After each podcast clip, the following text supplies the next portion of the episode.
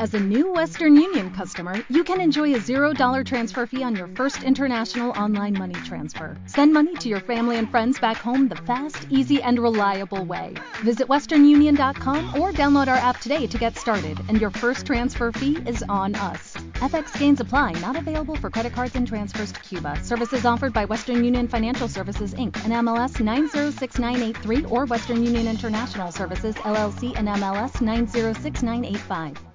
4. Hijo de la estirpe. Año del renacimiento del héroe, 1463 CV. Ciudadela Felbar. Te aseguro que ya siento el invierno en mis viejos huesos, dijo el rey Emerus Warcrown a su amigo y consejero Parson Glaive. El rey Emerus abrió los brazos de par en par, y sus musculosos hombros se flexionaron y aumentaron de volumen. Había cumplido 200 años hacía ya bastante, pero seguía teniendo un físico que sería la envidia de un joven de 50, y pocos, fuera cual fuese su edad, querrían medirse en combate con este orgulloso antiguo escudero enano.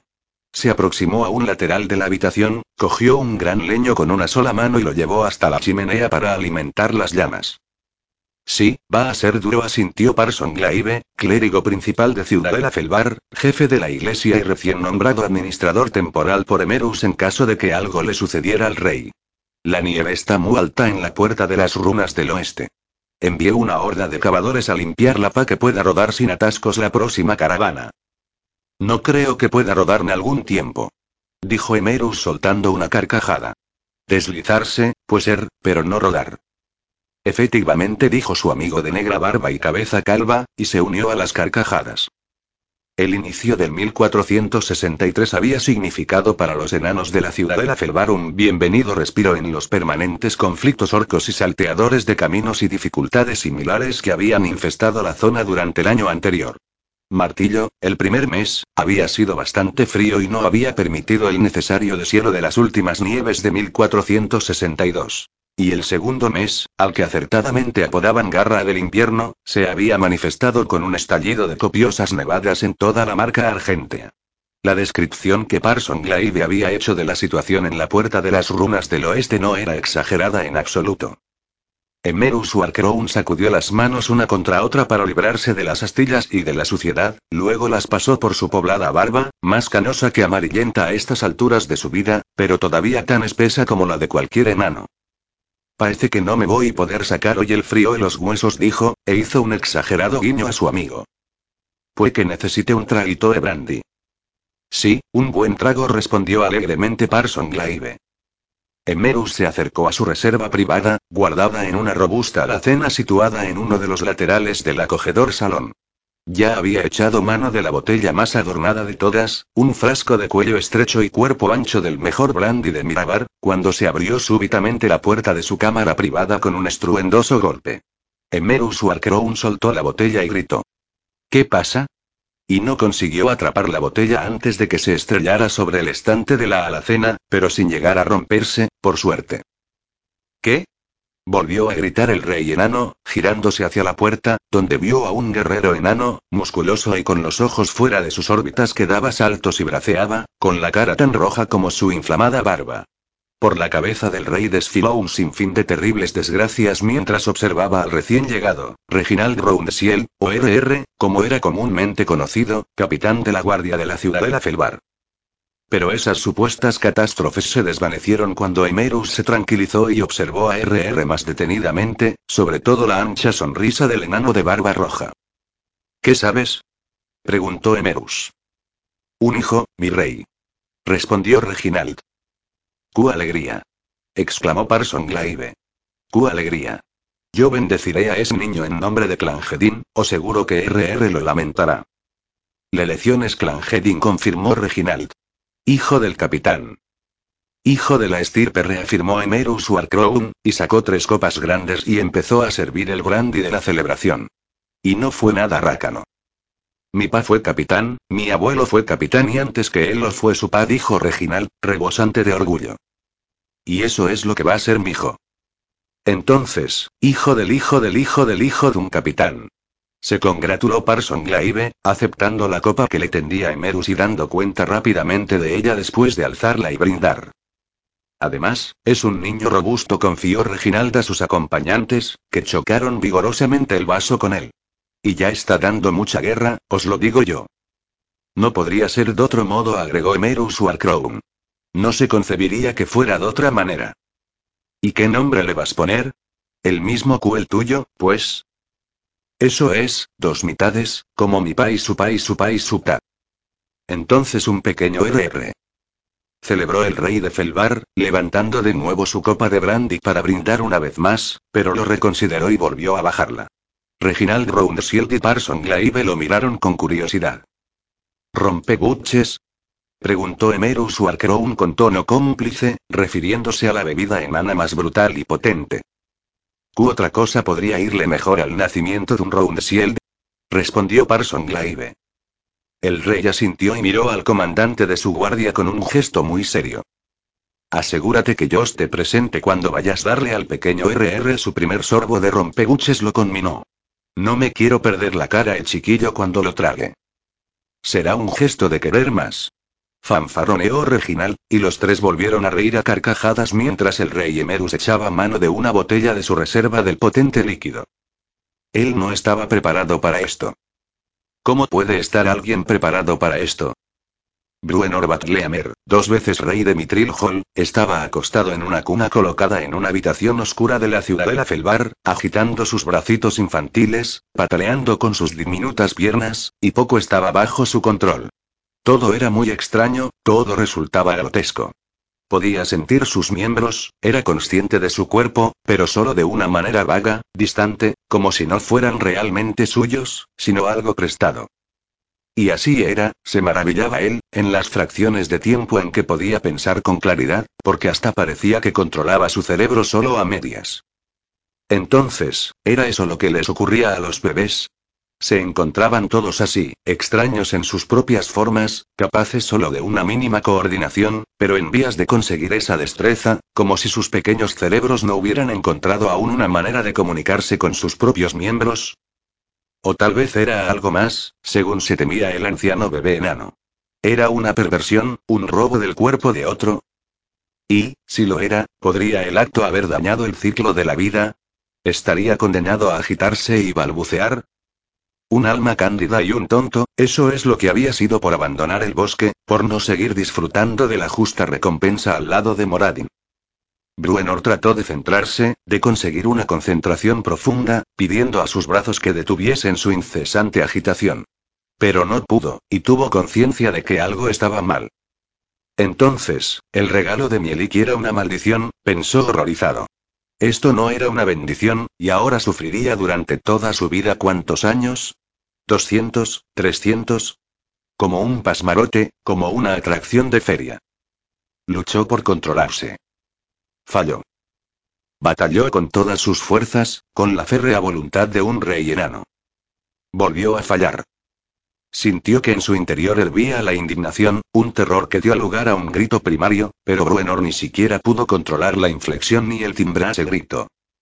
Oh, mi pequeño Reggie escuchó que decía una reconfortante voz femenina, y una angelical cara enana asomó por la barandilla de su cuna, con una sonrisa luminosa y una expresión de cansancio. Unas manos gigantescas cogieron y levantaron con toda facilidad a Bruenor, acercándolo a un pecho enorme y monstruoso. Ah, más traído a tu mocoso, dijo Emerus Warcrown a su capitán de la guardia cuando Reginald Roundsield entró en la sala de batallas, con el niño a su espalda metido en un portabebés enano. Reginald le dedicó una sonrisa a su rey. No puede estar mi niño acostado todo el día. Hay mucho que aprender. El niño vino al mundo no hace ni un mes, le hizo notar Parson Glaive. Así es, me parece que ya debería tener una espada en la mano, respondió Reginald, y todos se rieron. Balanceándose sobre la espalda de su padre, Bruenor estaba contento de estar fuera de la cuna, y su felicidad porque lo transportaran no hizo más que aumentar cuando los tres enanos empezaron a tratar la situación política y la seguridad de las puertas de las runas de la ciudadela Felbar. Bruenor escuchó atentamente, solo unos instantes. Pero enseguida pensó en comer, porque su estómago rugía. Luego reparó en el picor que tenía en la espalda. Entonces se miró la mano, su regordeta manita enana y de sus labios babeantes surgió un sonido, mierda. Trató de centrarse, escuchar aquella conversación, porque lo distraería de las necesidades imperiosas que parecían presionarlo a todas horas. Pero acabó lamentando las humillaciones de su postura. Él, el rey Bruenor Batleamer, se balanceaba con impotencia sobre la espalda de un capitán de la guardia. Él, el rey de Mitril Hall, tenía que soportar que lo alimentasen, lo cambiasen, lo bañasen y el bebé dejó escapar un grito, que le salió de lo más hondo y que Bruenor no pudo controlar. ¿Cómo odiaba eso? Lo haces callar al bebé o se lo endilgas de vuelta a su madre, dijo Parson Glaive. Va, no hay que preocuparse, dijo el rey Emerus. Los sus gritos serán gritos de guerra muy pronto, y pequeño RR va a traer algunas cabezas dorcos para espachurrar. Así pues, siguieron adelante con su reunión y Bruenor trataba de escuchar, con la esperanza de ponerse al tanto de los acontecimientos de la marca Argentea. Pero tenía hambre, y tenía picores, y su mano era tan tentadora y... ¿Y cuánto tiempo? Preguntó Wayne Roundsield a Parson Glaive cuando éste llegó a su casa una mañana dos meses después. La casa Roundsield era una pulcra vivienda de piedra situada en el nivel más elevado del complejo residencial de la ciudad de la Felbar. Bruenor aguzó el oído y trató de darse la vuelta sobre la manta que su madre, Uen, había extendido en el suelo para él.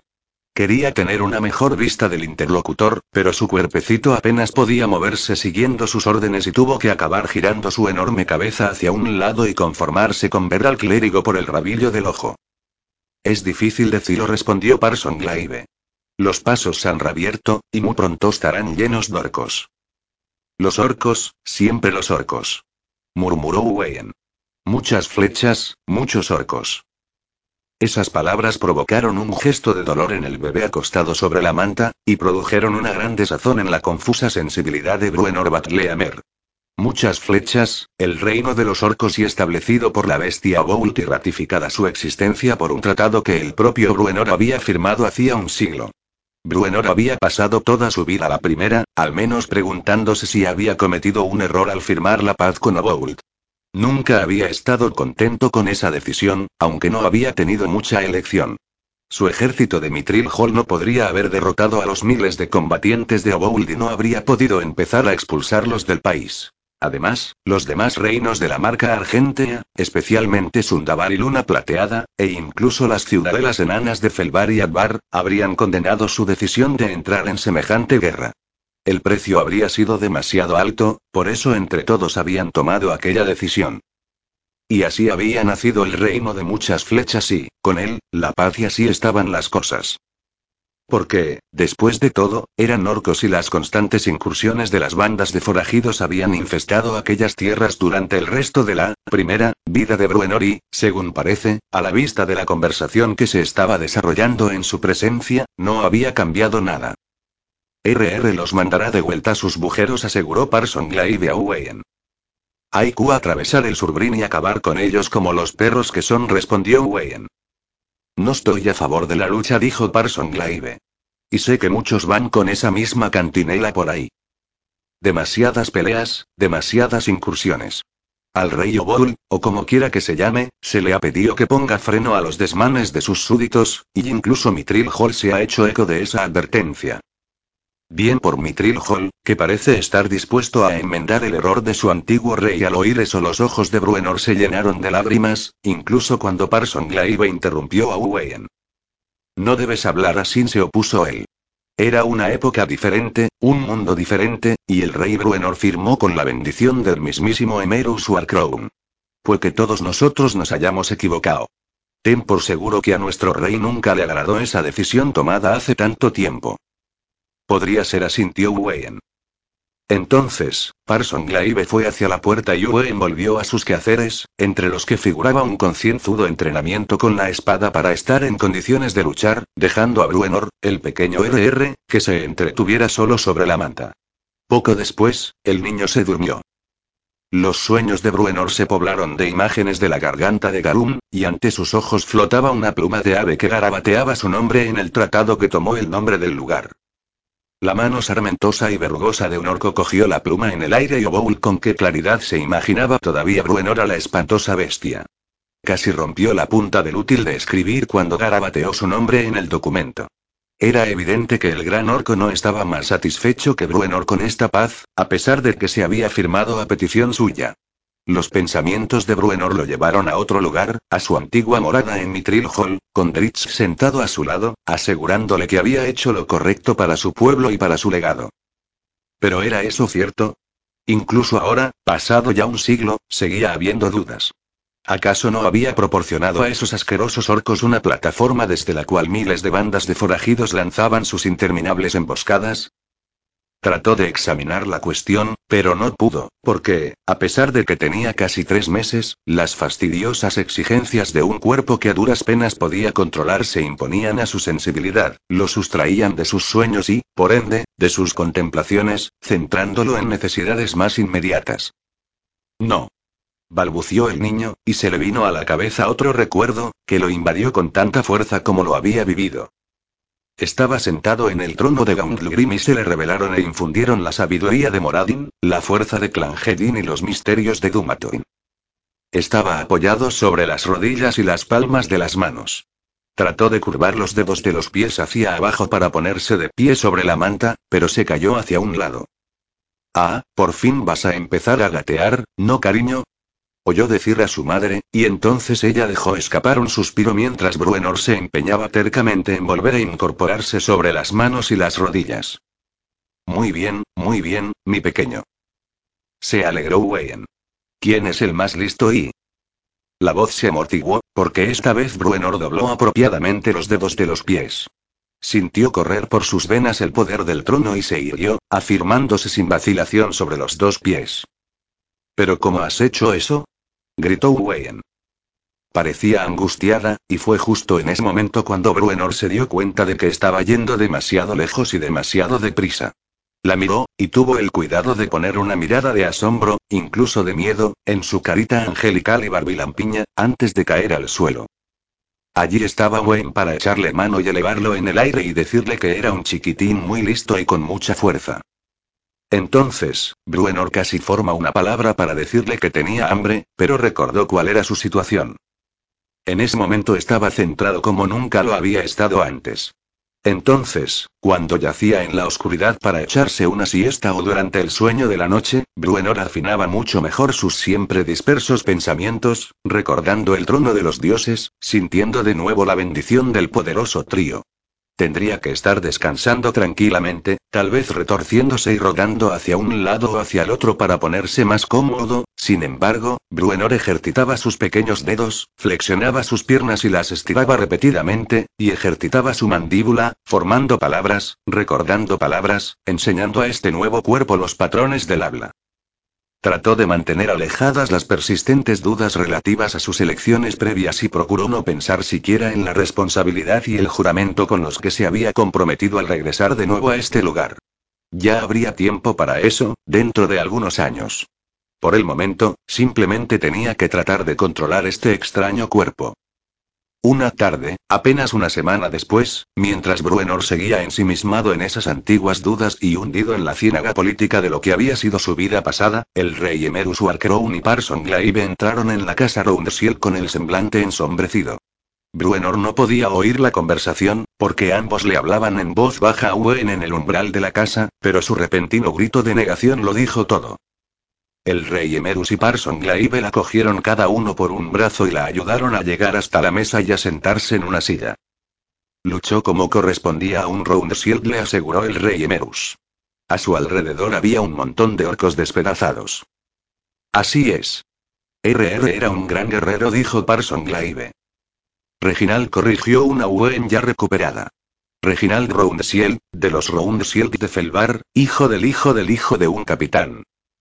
Sí, señora, sintieron los visitantes al unísono, y los tres se dieron vuelta para mirar al niño que estaba en el suelo, y Bruenor sintió intensamente la compasión de todos ellos.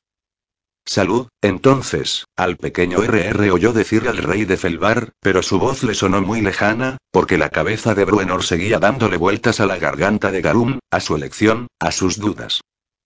Hijo del hijo del hijo del hijo de un capitán, sentenció Emerus Warcrown. Porque un día será el jefe de la guardia de Felbar, no lo dudéis. Entre el mare magnum de sensaciones incipientes, de la apabullante naturaleza de su nueva vida de recién nacido, Bruenor sintió que en su interior rugía la urgente necesidad de gritar. pero se adentró en su pasado, acudió al trono de los dioses, y se contuvo. Entonces recordó que él era el rey. 5.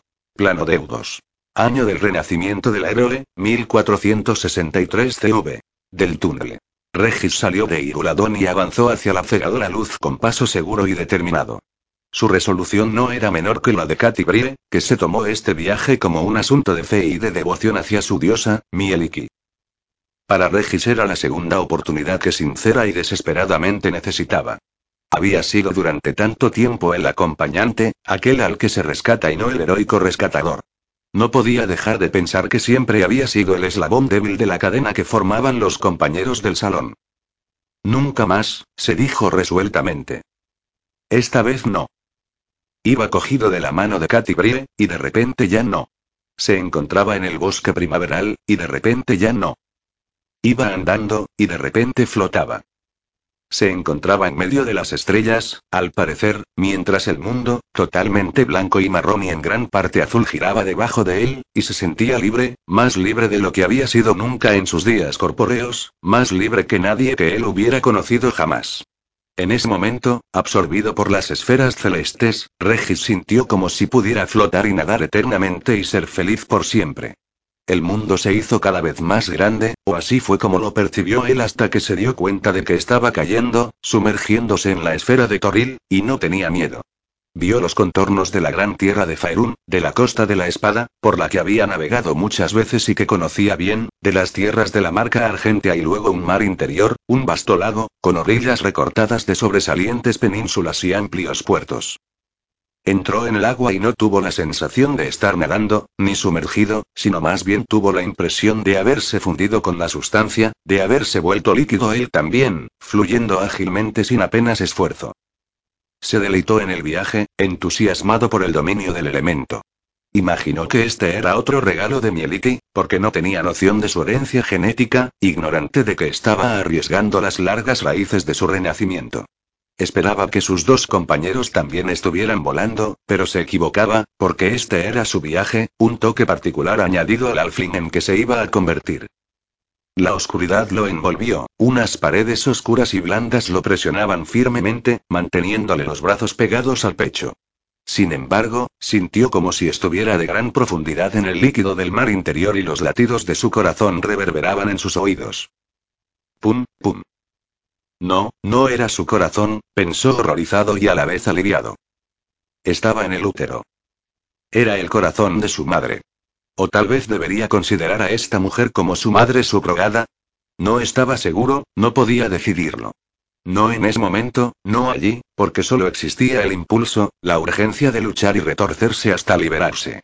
Las paredes lo presionaban por todos los lados, empujándolo, retorciéndolo, expulsándolo, incitándolo a que encontrara su salida. Oyó voces, un grito de dolor, una exhortación de una voz más profunda. Otro empujón. Las paredes de carne lo presionaron, lo estrujaron, lo apuraron.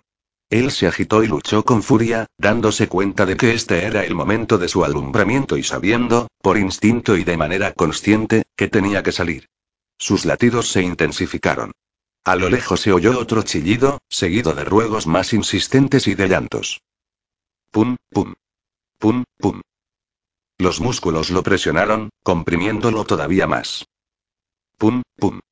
Pum, pum. Otro grito. Tuvo la sensación de que algo no iba bien. Silencio. Oscuridad.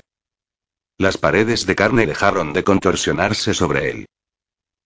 Pum, pum. Pum. Se estiró y se retorció, incapaz de respirar. Trató de revolverse y de luchar, pero no podía. Levantó un brazo, por encima de la cabeza. Sintió la mordedura de una cuchilla, pero no podía gritar, y el brazo se le cruzó por delante, y la tumba acuática donde estaba sumergido se saturó de un sabor a cobre. Pero entonces se abrió por la acción del filo de un cuchillo deslizante que finalmente lo liberó, lo extrajeron del vientre, de su tumba, y lo giraron con brusquedad y lo palmearon con fuerza en la espalda. Escupió y se atragantó, después tosió y lloró. No pudo hacer otra cosa que llorar, aterrorizado, confundido. En ese momento de agitación no supo, no comprendió, que su nueva madre estaba muerta. Sintió que los gusanos reptaban sobre él, pero no podía coordinar sus bracitos lo suficiente para sacárselos de encima a manotazos. Un fastidio, se dijo repetidas veces durante los días y las oscuras noches, porque no eran más que chinches, cucarachas y otros bichos por el estilo, los mismos insectos que lo habían asediado en Kalimport. A decir verdad, los insectos eran lo menos molesto del lugar para el bebé Regis. No podía moverse mucho, su cabeza era demasiado pesada para girarla a los lados mientras estaba acostado boca arriba, pero había percibido lo suficiente de la choza destartalada como para darse cuenta de que su nueva familia, que al parecer estaba formada solo por él y por su padre, era pobre de solemnidad. Esto no era una casa, ni siquiera una chabola, sino un amontonamiento de maderas superpuestas, un rudimentario cobertizo en una zona ruinosa de cualquier sucia ciudad. Lo atendía una nodriza dos veces al día, según sus cuentas, pero se marchaba enseguida, dejándolo acostado en sus propios excrementos, muerto de hambre, rodeado de insectos. A través de los huecos que dejaban las tablas del techo podía ver el cielo y darse cuenta de que estaba casi siempre gris. O tal vez fuera un engaño de sus tiernos ojos, que aún estaban tratando de ganar enfoque y claridad. Lo que sí sabía era que llovía con mucha frecuencia, pues el agua goteaba sobre él. De haber estado vestido, habría estado siempre mojado. Una mañana en la que se encontraba acostado, envuelto por una fina lluvia que hacía brillar su piel bajo la difusa luz diurna, y mientras trataba en vano de usar una mano para espantar a un mosquito especialmente molesto, oyó un fuerte estruendo que lo alertó de que no estaba solo. Su padre se acercó a él y se le apareció como una gigantesca figura desde su posición en la rudimentaria cuna, que en realidad era un trozo de madera apolillada rodeada de listones transversales para evitar que el bebé cayera al suelo. Regis examinó cuidadosamente al hombre, se fijó en su rostro sucio, en su desdentada boca, en sus ojos vidriosos y en su cabello, escaso y desaseado. Los años lo habían quebrado, aunque no era muy viejo, según comprobó el bebé que no era un bebé. Él había visto eso muchas veces en las calles de Kalimport en su temprana juventud, hacía ya casi un siglo y medio.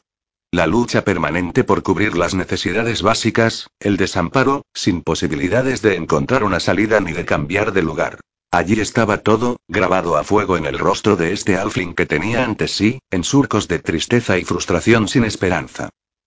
Sin previo aviso, las fuertes manos del hombre se acercaron a Regis y lo levantaron con facilidad de su cama. Espero que te parezcas a tu madre, dijo el alfling apoyando a Regis sobre su hombro y saliendo rápidamente de la casa. Regis tuvo entonces su primera visión de la ciudad y le pareció que era un lugar muy grande, con hileras de casuchas y chabolas hacinadas ante los altos muros de las casas más respetables. En una colina que se veía a lo lejos, se levantaba un castillo. Su padre giró hacia un camino de madera, que descendía desde la posición de ambos y cubría una larga distancia, serpenteando, subiendo y bajando. Se veían pocos edificios a los lados de las plataformas y los que había eran meras ruinas. Muy pronto se vieron rodeados por pájaros que volaban y se sumergían y graznaban ruidosamente, y Regis tardó algún tiempo en darse cuenta de que eran, en su mayoría, aves acuáticas. Tampoco se dio cuenta, hasta que su padre enfiló cuesta abajo otro tramo de pasarela, de que ese camino era en realidad un largo muelle y esa ciudad un puerto, aunque lo más raro es que se trataba de un puerto construido lejos de la orilla. Y en una esquina de la pasarela se dio cuenta de lo grande que era el océano al captar una visión de las olas que aparentemente no tenían fin. Pensó en Luscano en Puerta de Baldur, en aguas profundas o en Kalimport, pero esta ciudad no era ninguna de ellas. Sin embargo, ellos avanzaban hacia el oeste, según pudo apreciar por la posición del sol en el cielo, y por eso tuvo la intuición de que debía de tratarse de la costa de la espada. Sin embargo, no percibió olor a sal en el aire. Avanzaron hacia la costa, hasta una pequeña playa encajonada entre una multitud de pequeños muelles y paseos de madera. En las aguas circundantes se balanceaban muchas barcas. Una pareja de humanos lanzaba una red muy remendada a las olas. Otro alfling excavaba en la arena, a la orilla del agua, buscando moluscos. Su padre chapoteó en el agua y entró en ella hasta que le llegó a la cintura. Respira hondo, renacuajo le dijo, y para espanto de Regis, lo bajó de su espalda y lo hundió en el agua. El bebé se retorció y pataleó con todas sus fuerzas, con su propia vida. Inútilmente, por supuesto, porque su débil y descoordinada fuerza física no podía contrarrestar la fuerza de las manos de un adulto alfling. En un acto reflejo, Regis aguantó el aliento, pero no pudo hacerlo por mucho tiempo, y de sus labios empezaron a salir pequeñas burbujas de aire. Trató de impedirlo, intentó mantener la boca cerrada. Su padre lo estaba ahogando. Todos los sueños con los que se había despedido de Iruladón se le pasaron rápidamente por la cabeza en ese instante. Había imaginado la reunión de los compañeros del salón y había jurado y perjurado que no volvería a ser el acompañante, el alma desvalida que se queda en la retaguardia a la hora de luchar. No, se convertiría en un igual en los enfrentamientos futuros, y lucharía valientemente para salvar a Gritch de la oscuridad que había insinuado Katy Brie, tal vez de las garras de Lady Lot. Pero ahora no podría. Su boquita se abrió y la invadió el mar. Trató de no tragar, de no toser, pero no podía resistir. Tampoco podía librarse de las férreas manos de su padre. Así pues, encontraría su premio final, tan seguro como si se hubiera metido con Wolfgar en la laguna. Antes de que se le hubiera dado siquiera la oportunidad de probar su valor, se acabaría todo. Y no volvería a ver a sus amigos, como no fuera en los campos verdes y... ¿No es ese Everbreen? Preguntó un alfling que trabajaba en el muelle no lejos de allí.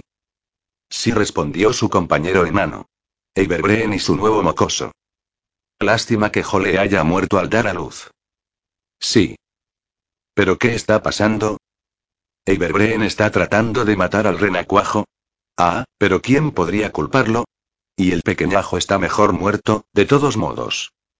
No, de eso nada respondió el Alfling, e hizo un alto en su trabajo y se acercó al borde del muelle, contemplando la escena desde más cerca.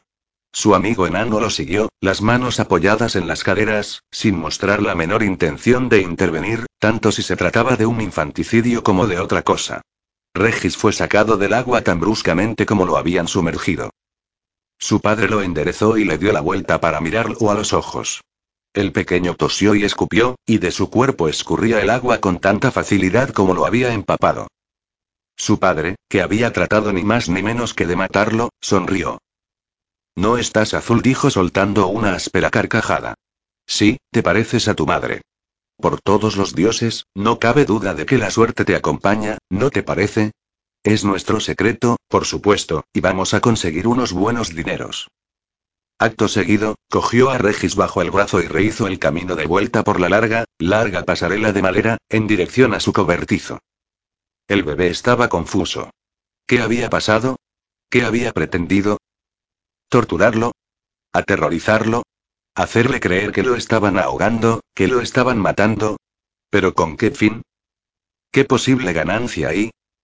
Regis hizo grandes esfuerzos para tranquilizarse, para dejar de lado las preguntas que lo alteraban. No se había ahogado, a decir verdad no había estado a punto de ahogarse y no había sentido ningún malestar físico aparte de la molestia que le causaban las manos de su padre, tan apretadas sobre su cuerpo. Sin embargo, había permanecido bastante tiempo bajo el agua. No podía contener el aliento. No podía mantener cerrada la boca, no podía mantener a raya al agua. Pero no estaba azul, según le había dicho su padre, y desde luego, cuando había emergido del agua, ni siquiera había tenido que respirar ahogadamente. ¿Se debía esto a su corta edad, algo así como si su mente aún no pudiera reconocer ningún malestar? ¿Cómo podía ser eso? Se aferró con todas sus fuerzas a la raída camisa de su padre mientras reflexionaba sobre el misterio. Sintió algo redondo y duro en su manita, y lo apretó instintivamente, y solo cuando estaba cerca de su casa se dio cuenta de que era un botón. Un botón sujeto por una sola hebra de hilo, según comprobó al palparlo, y cuando su padre hizo intención de devolverlo a la cuna, apretó todavía más el puño y tiró con todas sus fuerzas. El botón se desprendió, y Regis procuró mantener la mano cerrada sobre él. Así pues, tienes sangre genasi, dijo su padre, pero Regis no tenía ni la menor idea de lo que podría significar ese nombre. Eso hace que merezca la pena conservarte, afortunado mocoso. Como Tuma, sí, pero haremos que ese don resulte productivo. Entonces salió del chamizo. Regis no entendió nada, desde luego, pero se dijo que había que tener paciencia. Tenía tiempo más que suficiente, si Mieliki quería, para llevar a cabo todos sus planes. Un montón de tiempo, pero no tanto como para desperdiciarlo. 21 años por delante. Los emplearía bien. Tal como se lo había propuesto al abandonar Iduladón, no malgastaría ni un solo día. Consiguió levantar su manita hasta la altura de los ojos y abrió el puño lo suficiente para ver el botón. Pensó en darle vueltas con los dedos, pero un espasmo involuntario sacudió su brazo y estuvo a punto de perder el objeto. De habérsele caído, no habría tenido la posibilidad de recuperarlo y lo más probable es que lo cogiera una rata y huyera con él. En cambio, lo volvió a apretar repetidamente, entrenando sus dedos, ejercitando sus músculos, aumentando su destreza. Lo mantuvo apretado cuando el ama de cría vino a alimentarlo, mantuvo el brazo bajado y pegado al costado y se recostó sobre él para mantener seguro el botón mientras dormía.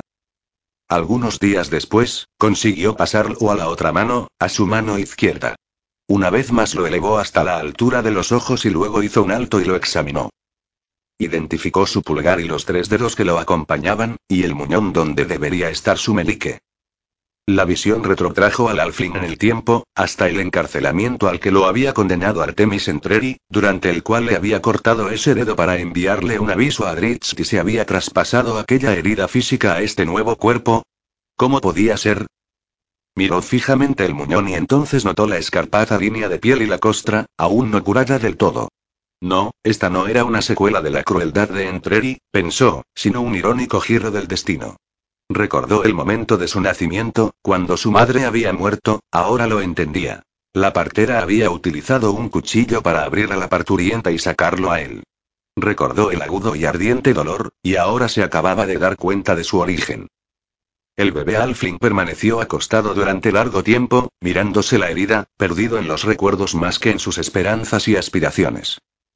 Se liberó de los malos pensamientos y repitió los ejercicios, exactamente igual que lo había hecho con la otra mano, extendiendo y apretando, aumentando su fuerza y su memoria muscular.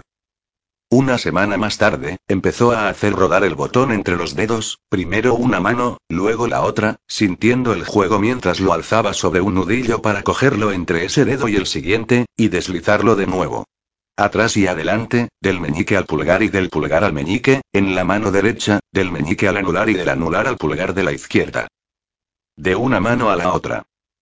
Casi podía sentir las conexiones que se establecían entre su pequeño cerebro y sus músculos, como así era, para acostumbrarse a sus dedos y a los sutiles movimientos musculares que controlan a cada uno de ellos. Algún tiempo después, no podía saber cuántos días o incluso semanas habían pasado, su padre volvió a buscarlo y se lo llevó de nuevo a la pequeña playa entre los muelles. Volvió a encontrarse bajo las olas, hasta que las burbujas salían de su boca y el agua la inundaba. Trató de calcular mentalmente el tiempo que pasaba hasta que lo levantaron y lo sacudieron, pero solo para volver a sumergirlo poco después. Llegarás al fondo, le dijo su padre al sacarlo del agua, luego lo volvió a sumergir. ¿Dónde están las ostras? agregó su padre en la siguiente inmersión. Un maestro de la inmersión, como Tuma. Manifestó el sucio y harapiento Alfling, y Regis se encontró de nuevo bajo el agua. Esta vez durante mucho más tiempo. Él dejó de tener conciencia de cuánto tiempo había pasado dentro del agua. Poco a poco sintió la necesidad de respirar, pero no era una sensación urgente, como si se estuviera ahogando, sino más bien un deseo. Pasaron muchos minutos antes de que su padre lo izara de nuevo. El alfín padre lo examinó minuciosamente, luego soltó una sonora carcajada, claramente satisfecho. No tienes la cara azul. 6. El elegido. Año del renacimiento del héroe, 1463 CV. Netheril. Ni un atisbo de miedo ni un instante de duda asaltaron a Katy al salir de Iruladón. En el tiempo que había pasado allí un siglo en Toril había bailado guiada por los movimientos de Mieliki y había cantado su canción, y por eso había logrado una profunda comprensión de la diosa y gran confianza en el ciclo eterno de la vida misma. Por ese motivo Katy Brie abandonó el bosque para empezar su viaje flotante, para encontrar el útero, para respirar por primera vez en su nuevo cuerpo, reencarnada, renacida. Ocurrió la noche del equinoccio de primavera. La noche sagrada de Mieliki, la noche del renacimiento del elegido de la diosa. Envuelto en apretadas ropas, el bebé parecía totalmente indefenso a la vista de los humanos adultos que circulaban por la tienda. Pero aunque no podía mover los brazos por lo ceñido del envoltorio, Katy Brie comprendió que tenía a su disposición muchos y potentes conjuros que podía utilizar para defenderse, encantamientos que se podían activar sin ningún movimiento. A diferencia de sus compañeros de misión, Katy Brie no había sufrido los efectos de la confusión infantil. Por supuesto que la aguijoneaban los instintos de la infancia, pero debido a su comunión con la diosa, estaba mucho mejor preparada para este viaje y era más consciente y, en consecuencia, capaz de mantener a raya esos intensos deseos y pulsiones. Además, la había acompañado la suerte, porque su madre ella oyó el nombre de Kavita pronunciado con dulzura tanto por su padre como por los demás estaba pendiente de ella, la levantaba a menudo de la cuna y la apretaba contra su cuerpo. También era frecuente que Kavita pusiera al bebé en los brazos de las otras mujeres que acudían en tropel a la tienda Bedine, deseosas de mecer a la recién nacida. Para la tribu Bedine de los Desai, además, el nacimiento de un niño era motivo de una gran celebración, y Katy Bria, la que llamaban Rukia, era la protagonista de la misma. Prudentemente, Katy Brie se mantuvo en silencio pese a todos los manoseos y los arrullos y las frecuentes peroratas que le dirigían a escasos centímetros de la cara, porque había tomado buena nota de lo que le había sucedido a Ulfgar cuando había renacido y temía que también le pasara a ella, que pudiera olvidarse de su situación y balbucear algunas palabras. Y de este modo, al igual que en las primeras etapas de su viaje de salida de Iruladón, el bebé que era en realidad una mujer permanecía acostado boca arriba y observaba, y permitía que la belleza de la experiencia le facilitase la introspección y un mayor conocimiento. Muchas veces en aquellos primeros días Katy Brie le dio las gracias en silencio a Mieliki. Apenas unos días más tarde, la tribu inició un nuevo desplazamiento. Katy Brie, estrechamente enfajada como siempre, viajó atada a la espalda de su madre, que iba a pie. Ella forzaba la vista, centrando la mirada en las tierras circundantes, a medida que la tribu avanzaba, tratando de percibir algo que le diera una pista acerca de dónde estaban. Paciente y observadora, la recién nacida aprendía y observaba, y cuando estaba sola en la oscuridad de la noche, rezaba y practicaba, perfeccionando su vocecita para poder cantar las notas de Mieliki.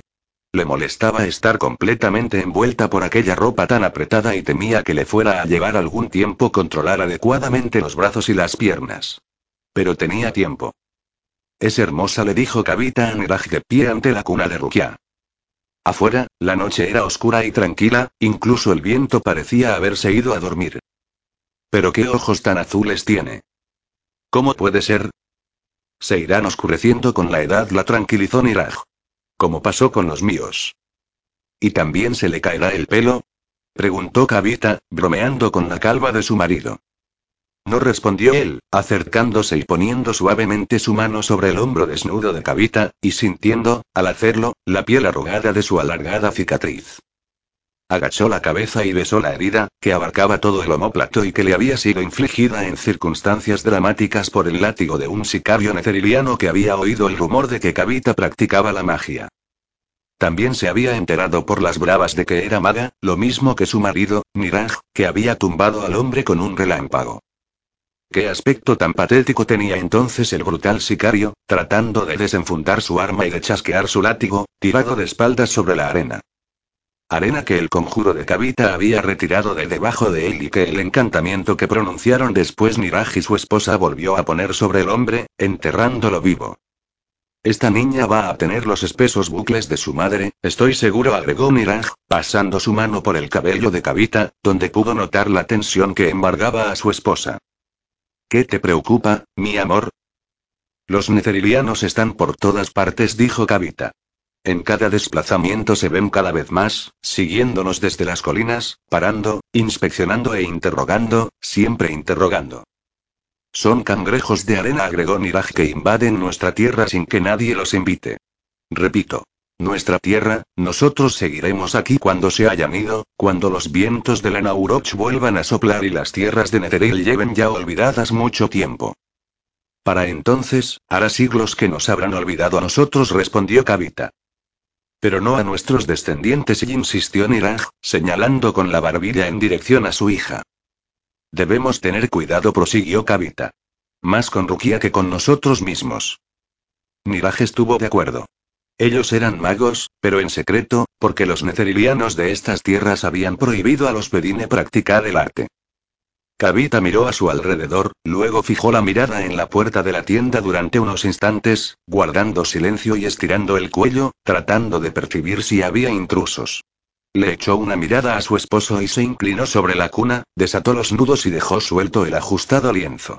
Luego lo retiró a un lado y cogió el brazo izquierdo de Rukia, levantándolo un poco y girándolo para que la mortecina luz del farol permitiera ver la cara interna del antebrazo de la niña. Niraj contuvo el aliento.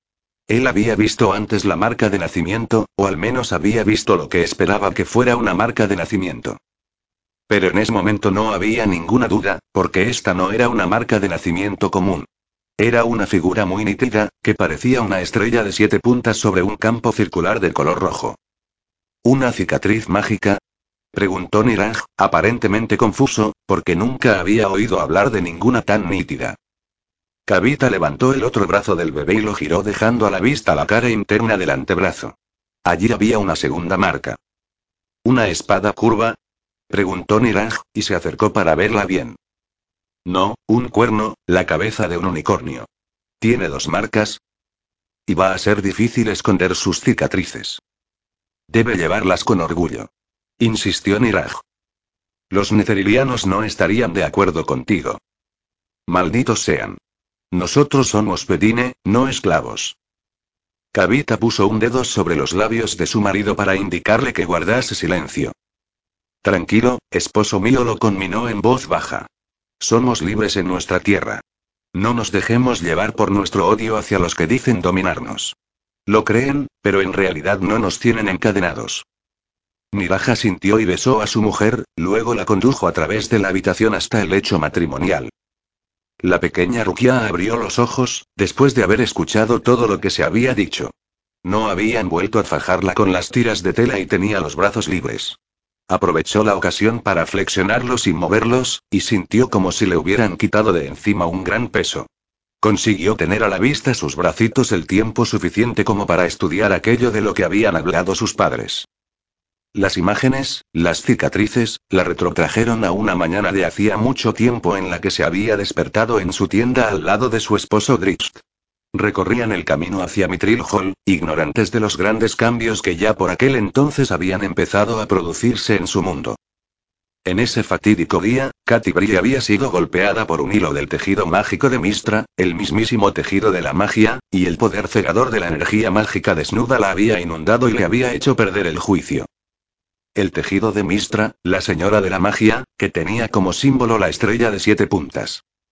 No se había recuperado de aquella interacción, y sin darse cuenta también había castigado a Regis con su locura. En ese estado de confusión, Katy Brie se había muerto, y Mieliki había recuperado su espíritu de Mitril Hall. Se miró el antebrazo derecho, el del cuerno, el cuerno del unicornio, símbolo de Mieliki, y dio gracias y rezó, y sus ojos azules se llenaron de lágrimas de alegría. Año del elfo de seis brazos, 1464 CV. Netheril. Rukia se sentó en el rincón, simulando jugar con las piedras pulidas que Niraj le había dado. Había vivido un largo primer año de su nueva vida, lleno de engaños que habían agotado a este falso bebé. Había gateado muy pronto, a juicio de los Pedine, cuando solo tenía cinco meses. Había caminado antes del décimo mes, y al parecer con mucha soltura. A decir verdad, el bebé podía haber saltado por encima de las barandillas de la cuna al mes de nacer, haberse puesto de pie y haber andado por toda la casa sin grandes problemas. En realidad, lo había hecho una noche, y había pasado cada momento en que no estaba fajada por las apretadas ropas probando y fortaleciendo sus infantiles miembros. Aún no había empezado a hablar, aunque tenía mucho que decir, y ni siquiera estaba segura de cuándo podría resultar apropiado hacerlo, porque en su vida anterior Katy Brie no había tenido mucho contacto con niños. Sabía que era importante que fuese algo adecuado a su edad, tanto por su propia conveniencia como por la de sus padres, a los que había empezado a querer como si realmente fueran su familia. Katy Brie había aprendido mucho en el año que había vivido como Rukia. Los Bedine eran prisioneros en su propio país, ese país que había sido Anauroch, pero que ahora se conocía como Neteril, el centro del poder neteriliano.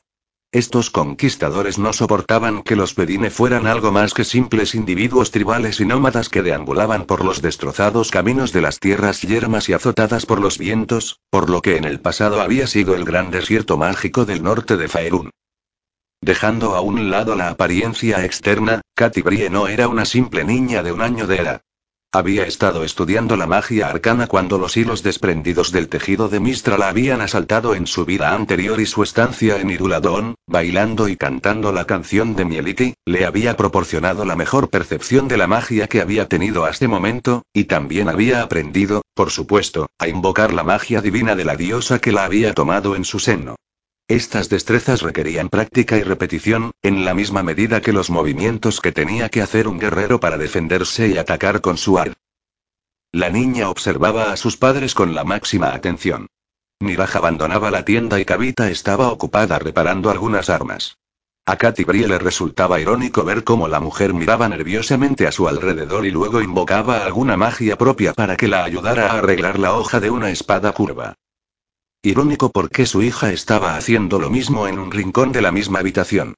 Katy Brie apretaba contra su pecho, una por una, las piedras pulidas y susurraba algo sobre ellas, imbuyéndolas con símbolos que solo ella podía ver por un encantamiento que se había realizado a sí misma. Estas marcas invisibles convertían a las piedras en una especie de oráculo, y la niña empezó a conjurarlas, haciendo preguntas silenciosas. Las piedras le servían de guía. Estudió una respuesta largo tiempo, sin confiar realmente en lo que sus ojos potenciados por la magia le estaban transmitiendo. Parecía demasiado peligroso. Recogió las piedras y volvió a preguntar, luego las arrojó. La respuesta fue la misma. Katy Bria sintió. Encontraría una manera de hacerlo. Esa misma noche, mientras sus padres dormían en el otro extremo de la habitación, Katy Brie lanzó un encantamiento alrededor de la habitación especialmente diseñado para forzar el sueño. Alrededor de su brazo izquierdo empezó a envolverse una niebla azulada con la activación mágica, pero, aunque la sobresaltó, Katy Brie no sintió miedo. Se deslizó fuera de la cuna y salió de la tienda en silencio caminando con sus piececitos descalzos. El campamento dormía. En algún lugar de la polvorienta llanura, aulló un lobo que recibió respuesta. La niña no tenía miedo. En realidad no se sintió amenazada por ninguno de los animales hijos de Mieliki. Avanzó más allá de las tiendas y se adentró en la llanura yerma, siguiendo el camino que le había indicado el oráculo de las piedras. Esa noche, en un claro recóndito y protegido, plantó su primer santuario jardín dedicado a la diosa. Volvió con frecuencia al lugar, siempre de noche, y cuando la tribu cambió de lugar, tal como solía hacer, la niña creó otro santuario jardín, y otro después de aquel. En estos lugares santificados, ocultos entre las rocas, Katy Bria encontró a Mieliki más cercana, y recibió conocimiento sobre la tierra, sobre esta tierra. Una tierra que había sido, hasta no hacía mucho tiempo, un gran desierto. Una tierra que volvería a ser un desierto antes de que pasara mucho tiempo. Año del primer círculo, 1468 CV. Netheril. Empapada por el aguacero, el pelo todavía embarrado después de que Tanod la tirara a la charca, la Katy de cinco años permaneció en actitud defensiva delante de su madre tumbada en el suelo, los ojos encendidos con una mirada fiera, las azules y mágicas franjas flotantes saliendo de las mangas de como serpientes. Se fijó en las humeantes botas del asesino neteriliano. Su relámpago había elevado violentamente al hombre en el aire, de manera tan abrupta y potente que se había dejado atrás las botas. Tuvo escalofríos y se sintió humilde y abrumada por el poder que había creado. No, creado no, advirtió, se le había permitido el acceso a él a través de la magia de su cicatriz. Deseaba darse la vuelta y seguir aplicando a Kavita la sanación mágica, pero no se atrevió. Todavía no. Era obvio que la amenaza inmediata había desaparecido, porque los dos asesinos necerilianos habían muerto, lo demostraban sus cascarones humeantes que yacían inmóviles en el suelo y todo el frente de la tienda, que se había rasgado detrás de ellos. Preparó otro conjuro, dirigiéndolo una vez más a la tormenta que había conjurado anteriormente, lista para atraer de ella más rayos para vencer a cualquier enemigo. Ahora tenía ante sí una visión completa del campamento, la iluminación que proporcionaban los relámpagos permitía ver con total claridad las tiendas y las cestas y los suministros amontonados. Rukia. Gritó Niraj, apareciendo de repente y haciendo un alto en la charca de barro que se había formado a la entrada. Anduvo en círculos, claramente agobiado mientras examinaba la escena. Cavita.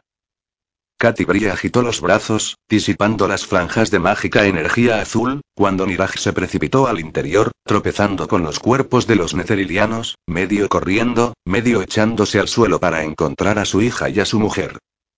Fuera de la tienda aparecieron otros miembros de la tribu, que salían corriendo de las esquinas de las carpas cercanas. Katy Brie no estaba segura de lo que debía hacer. ¿Cómo podía empezar a explicar esta escena que se había desarrollado ante ella? ¿Qué iban a pensar los ancianos de la tribu, y en qué peligro los podía estar poniendo a todos, a causa de su identidad secreta? Todas esas preguntas no dejaban de ocupar sus pensamientos, de golpear sus sentimientos, exigiendo una acción inmediata. La mujer mantuvo el aplomo y usó sus décadas de experiencia, esforzándose en recordar la cuestión básica. ¿Qué haría una niña de cinco años? Empezó a llorar. Niraj la abrazó fuertemente, pero la llevó consigo cuando se acercó a Kavita. La mujer se despertó cuando él la tocó. Asesino susurró ella. ¿Qué pasó, Kavita mía? Otros miembros de la tribu se congregaron alrededor del destrozado acceso a la tienda, moviendo la cabeza y hablando en voz baja. Niña, ¿qué es esto? interrogó un hombre a Rukia sosteniendo en la mano una gota humeante que examinaba con incredulidad. Ellos lastimaron a Mayoriqueó la niña, que entre sollozos siguió hablando. Querían oro. Dijeron que me harían daño si yo no se lo daba. ¿Qué oro? Preguntó Niraj, y ayudó a Kavita a darse la vuelta, pero la mujer gimió de dolor y se llevó una mano a la herida. Ensangrentada, percibió Niraj, pero no sangrante. Rukia se encogió de hombros y empezó a llorar de nuevo. El rayo los golpeó, dijo inocentemente, apuntando con el dedo hacia el cielo y poniendo una carita de que ella no entendía nada. La bendición de la tormenta lo es por partida doble esta noche, observó una mujer fuera de la tienda. Necerilianos, dijo un hombre después de examinar el cuerpo más menudo de los dos. Ladrones necerilianos. Entonces se los llevó SR, declaró otro, haciendo referencia al despiadado dios de la muerte. Él se ríe junto con Atar en su unión terció una mujer. O quizá estaba lo bastante saciado en este momento como para tomarse el tiempo de matar a estos perros. Entonces Kavita se sentó, por más que Niraj trató de que siguiera acostada y sin moverse. La amable mujer Bedine miró a su hija atentamente. ¿Qué pasa? Le preguntó Niraj en un susurro, pero ella le indicó que guardara silencio y sacudió la cabeza, luego volvió a palpar la herida, y siguió observando a Rukia. Y especialmente observó sus manitas, según pudo ver Katy Brie, porque estaban cubiertas con la sangre de Kavita desde el momento en que las había apoyado en la herida para sanarla. Rukia las dejó caer rápidamente a ambos lados del cuerpo y se puso a llorar todavía más fuerte. Registrad el campamento. Ordenó un hombre de considerable estatura. Puede que haya otros asesinos rondando. Katy Brie supo que tenía que prepararse rápidamente porque las preguntas acerca de lo que había pasado no harían más que multiplicarse, sobre todo cuando examinasen con más atención la herida de Kavita. La niña apoyó la cabeza sobre el hombro de Miraji muy cerca de la cara de Kavita. Os lo explicaré todo cuando estemos solos, dijo ella, con un tono sombrío que no emplearía ninguna niña de su edad, y sus padres la observaron con total incredulidad y con los ojos abiertos como platos. Niraj la cogió con fuerza por el codo Rukia. ¿Qué es lo que sabes? Katy Brie lo miró con compasión, plenamente sabedora de que estaba a punto de hacer tambalear su concepción del mundo que lo rodeaba y, lo que era peor, la idea que tenía de su amada familia. Nos salvó la buena suerte, le susurró a Niraj, y se colocó detrás de él, porque se acercaba el jefe de la tribu. Lo repitió más alto y con gran empeño. La buena suerte. Volvió a abrazarse a su madre, mientras Niraj se daba la vuelta para hablar con el hombre. Niraj estaba realmente conmocionado, pero transmitió la explicación de Rukia, ofrecida con el peso de una sugestión mágica, de que la buena suerte por sí sola había salvado a su esposa y a su hija. El jefe echó un vistazo a su alrededor, sacudiendo la cabeza. ¿Estás bien, Kavita?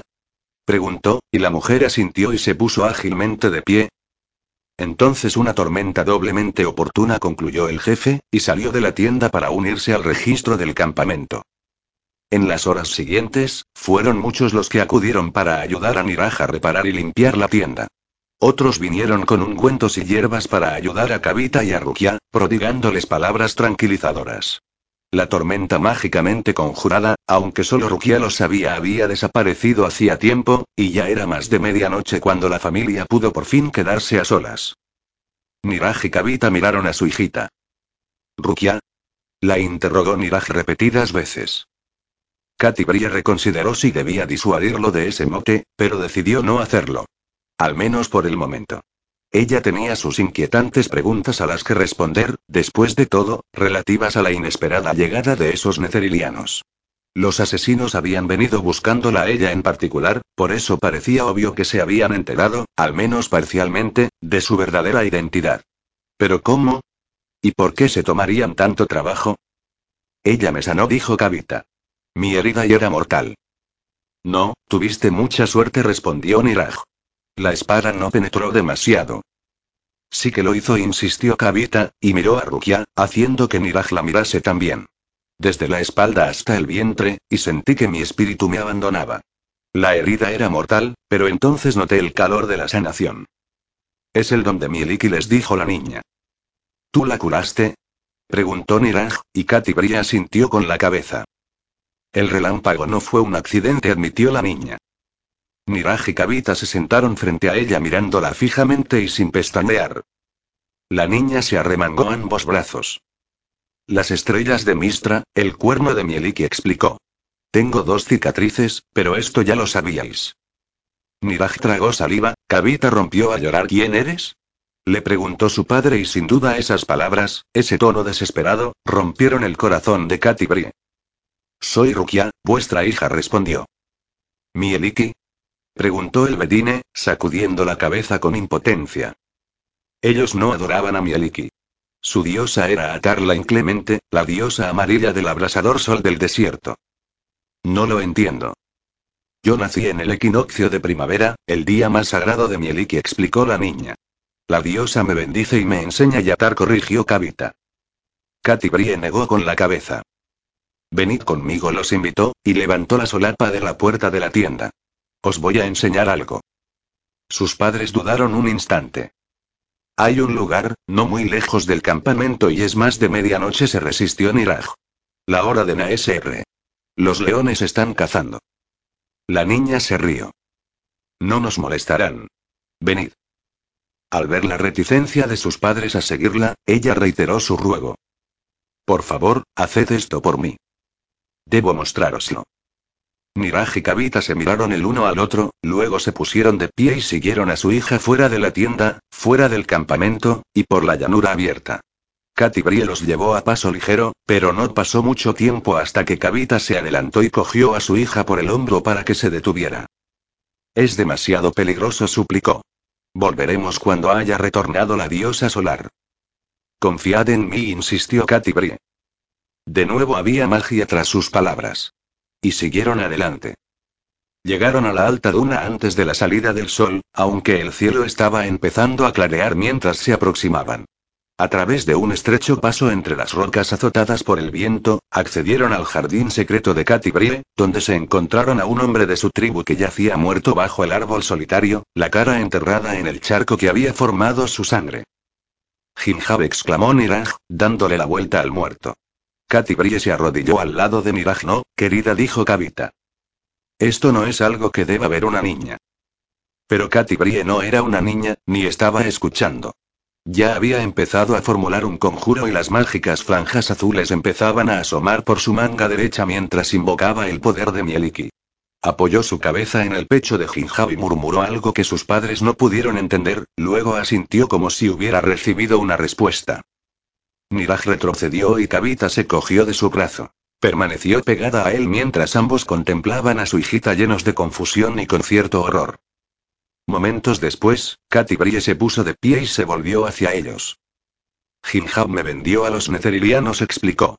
Ellos venían a por mí. No. Gritó Kavita. ¿Cómo? ¿Por qué? Exclamó Niraj al mismo tiempo, y ambos se adelantaron para abrazar a su hija, que consiguió mantenerse apartada de ellos.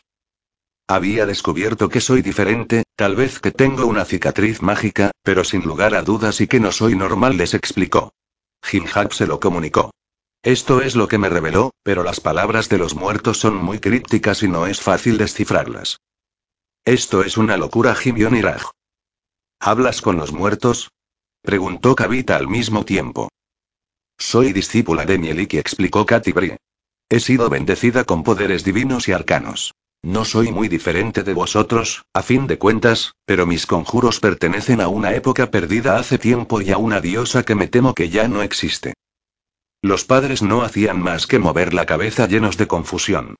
Se miraban el uno al otro con impotencia. Yo soy vuestra hija, les repitió tratando de calmarlos. Soy Rukia, pero soy más que eso. No estoy maldita, sino todo lo contrario. Por la manera que tienes de hablar, y dijo Kavita, moviendo la cabeza. Soy una niña solo en cuanto al cuerpo, respondió Katy Brie. Sopesó la posibilidad de ampliar sus explicaciones, pero desistió, pensando que eso les produciría más dolor a ambos y que no se lo merecían. Tampoco quería ponerlos en peligro y parecía obvio que la información podría implicar un gran riesgo. También podía ponerlos en peligro su mera compañía, pensó. Desde luego, no sabía por qué los necerilianos iban tras ella, pero así era, tal como lo había dicho el asesino y acababa de confirmar el espíritu de Jinjab. Tal vez tenía que ver con la prohibición a los Bedine de usar magia, y Jinjab la había traicionado atendiendo solo a esa circunstancia. Pero incluso en ese caso, la atención sobre ella implicaría la sospecha hacia Niraj y. Una atención no deseada. Una sospecha peligrosa. Katy Brie quiso acercarse a su altar y rezar a Mieliki. Miró al árbol e hizo un gesto de dolor. No, rectificó, no iría a rezar. Quería que Mieliki le confirmara que su instinto la estaba engañando. Pero no era así. Tengo que dejarlo, se oyó decir a sí misma. Kavita rompió a llorar. No puedes. Le gritó Niraj. Eres solo una niña y volveremos a vernos, os lo prometo, los tranquilizó Katy Brie. Pero aquí corro peligro. Tú no puedes saber eso. Insistió Kavita. Pero lo sé, y vosotros también. Y os he puesto en peligro, he puesto en peligro a todos los de Sai. Por eso tengo que irme, y si los necerilianos vuelven a buscarme, contadles la verdad, no tiene importancia. Porque no me encontrarán. No, mi cibrija. Sollozó Niraj, avanzando hacia ella. Katy levantó la mano y activó un sencillo conjuro que dificultó el avance de Niraj como si estuviera subiendo la ladera de una montaña. Os dejo con estas palabras, dijo la niña que no era niña. Animaos, vosotros y los Bedine. Volverán los viejos tiempos a Anauroch. La diosa amarilla, que es Amaunator, que es la Tander, volverá en toda su gloria y las arenas del desierto se tragarán a Netheril. Eso es lo que os pronostico, los Bedine volverán a vivir como lo han hecho durante siglos antes del retorno de los archimagos. No temáis por mí, padres míos, prosiguió. Me voy con la diosa y conozco bien mi camino. Nos volveremos a encontrar. Ambos siguieron insistiendo en sus ruegos y trataron de acercarse a ella, pero Katy Brie usó otro conjuro para mantenerlos en su sitio. Empezó a girar y a cantar y a agitar los brazos, que acabaron convirtiéndose en alas, y su cuerpo tomó la forma de una lechuza. Y salió volando silenciosamente hacia la noche del desierto.